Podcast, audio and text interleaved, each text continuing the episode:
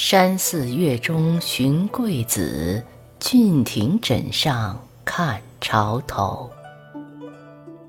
这是白居易笔下西子湖的秋天。几年前也是这个时节，浔阳江头江州司马的青衫逝了。而来到杭州后，年过半百的他，却被这里的湖山美景。所深深打动。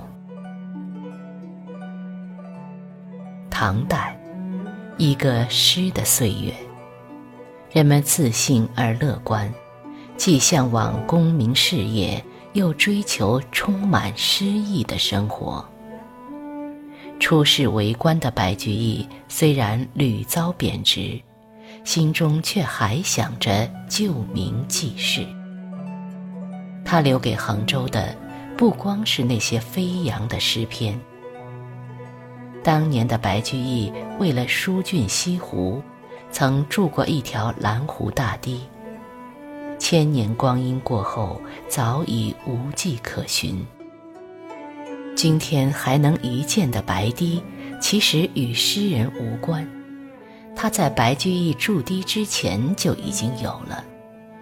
可杭州人还是喜欢指着它言之凿凿，固执地认为这就是白居易所著。这是个美丽的误会。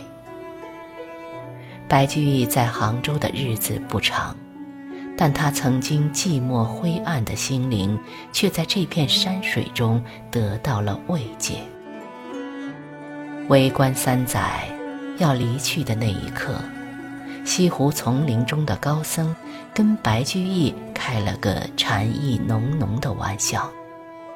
那是道林和尚，兀自坐在高高的松树上参禅，却不觉得危险。白居易好意提醒，和尚却以为名将利索作怪，官场风浪难测。不知前路的白居易。着实要比这危险的多呀！道林和尚的话没有错，苏东坡也一定明白这个道理。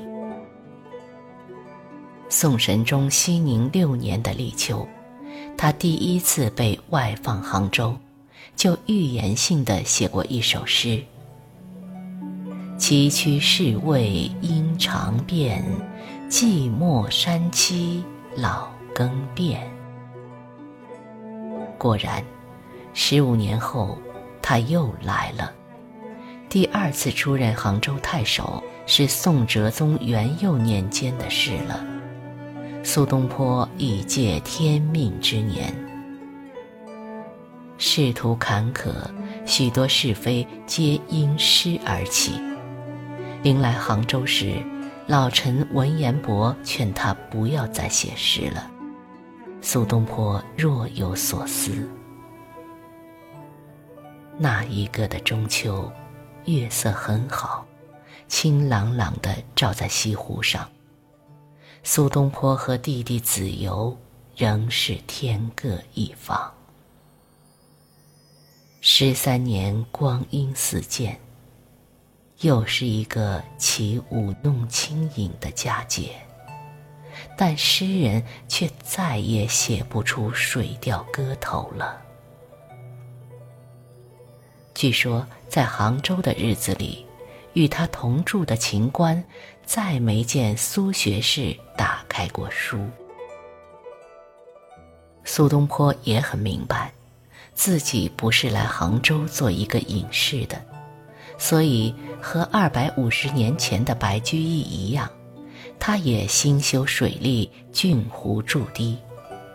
于是有了苏堤，那也是他的作品，可能比任何一首诗、任何一阙词都更为自然从容。在后世文人眼中，白居易、苏东坡。